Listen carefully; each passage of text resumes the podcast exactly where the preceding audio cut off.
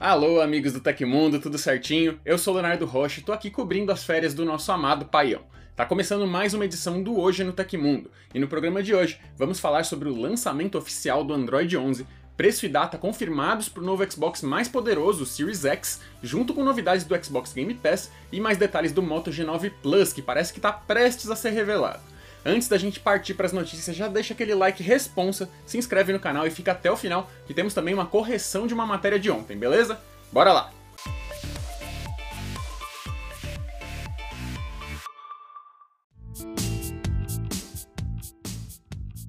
O Android 11 foi finalmente lançado e está sendo distribuído como uma atualização para dispositivos compatíveis. Após um longo período em fase beta, o sistema operacional da Google estreia com mudanças visuais, otimização de performance, novos recursos nativos e mais privacidade. As novidades incluem gravação da tela nativa, balões para continuar utilizando mensageiros enquanto usa o celular, novos gestos e muito mais. A aba Notificações agora reúne mensagens recebidas em uma seção exclusiva, enquanto separa as notificações silenciosas em outra. O modo escuro recebe ajustes de acordo com os horários, há novos gestos para navegação sem os três botões principais, somados a um novo gesto de abrir o app de câmera semelhante ao que a gente já conhece nos smartphones da Motorola. Tem também novas opções para permissões dos aplicativos, atualizações de segurança centralizadas pela Google para chegarem a mais aparelhos e várias outras novidades. Você também pode conferir todos os detalhes na matéria do site do Tecmundo, o link está aí no comentário fixado.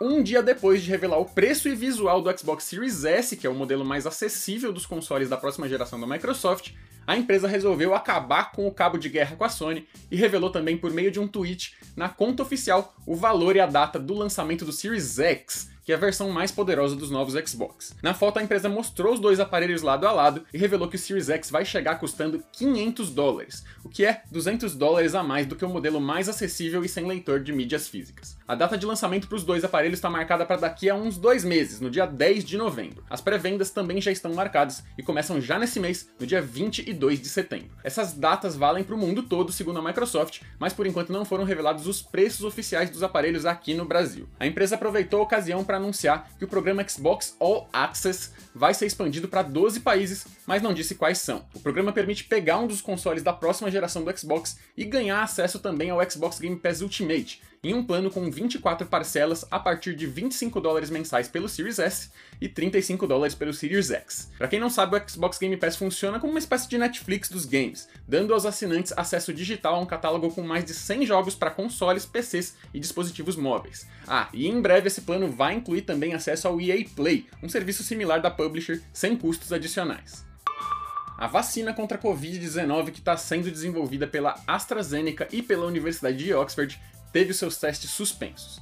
É a mesma vacina que também está sendo testada aqui no Brasil em parceria com a Fiocruz. De acordo com o site Stat, um porta-voz da AstraZeneca disse que em um comunicado que o processo de revisão padrão da empresa acionou uma pausa na vacinação para permitir a análise dos dados. A empresa não detalhou qual foi a reação adversa da vacina no participante do teste, mas fontes familiarizadas com o assunto disseram que ele já está se recuperando. O porta-voz descreveu a pausa como uma ação de rotina que deve acontecer sempre que houver uma doença potencialmente inexplicada em um dos testes. Ele também disse que a empresa está trabalhando para agilizar a revisão do evento único para minimizar qualquer impacto potencial no cronograma de testes. Ainda não se sabe em qual fase dos testes a reação adversa apareceu, mas a vacina já estava rodando a fase 3 do ensaio clínico, que é a última etapa de testes em seres humanos para determinar sua segurança e eficácia.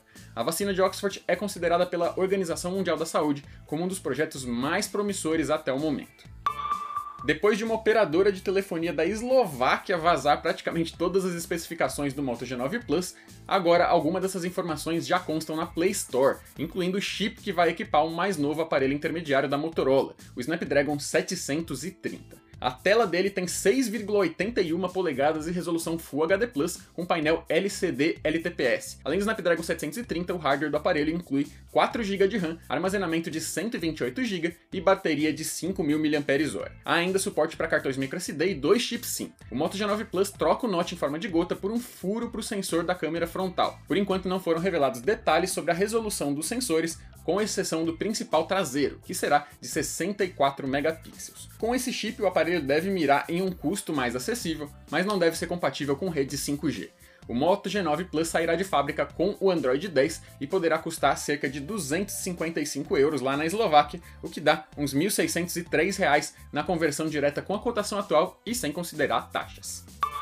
De acordo com informações da Exame, o Procon de São Paulo notificou a Apple para que a empresa explique por que modelos de iPhones que, segundo a maçã, são resistentes à água apresentaram defeitos justamente por entrarem em contato com líquidos. 21 consumidores entraram com queixas junto ao órgão após os seus dispositivos dentro da garantia terem apresentado defeitos devido ao contato com a água e a Apple ter se negado a fazer reparos ou trocas dos produtos. Agora a maçã vai ter que apresentar laudos técnicos que comprovem que o dano causado pelos líquidos foi possível devido ao mau uso dos clientes e não por falhas no sistema de vedação dos aparelhos. Para isso ela vai ter que comprovar por onde a água entrou e qual o caminho que ela percorreu, além de demonstrar a quantidade de líquido ou de umidade que são necessários para ativação do sensor de líquidos dos aparelhos. Por fim, o Procon solicitou que a companhia apresente os dados que dão sustentação à sua publicidade quando ela diz que os iPhones em questão são resistentes a respingos ou a mergulhos em água aconteceu na história da tecnologia. 9 de setembro de 1945 foi o dia em que o termo bug, que em inglês quer dizer inseto,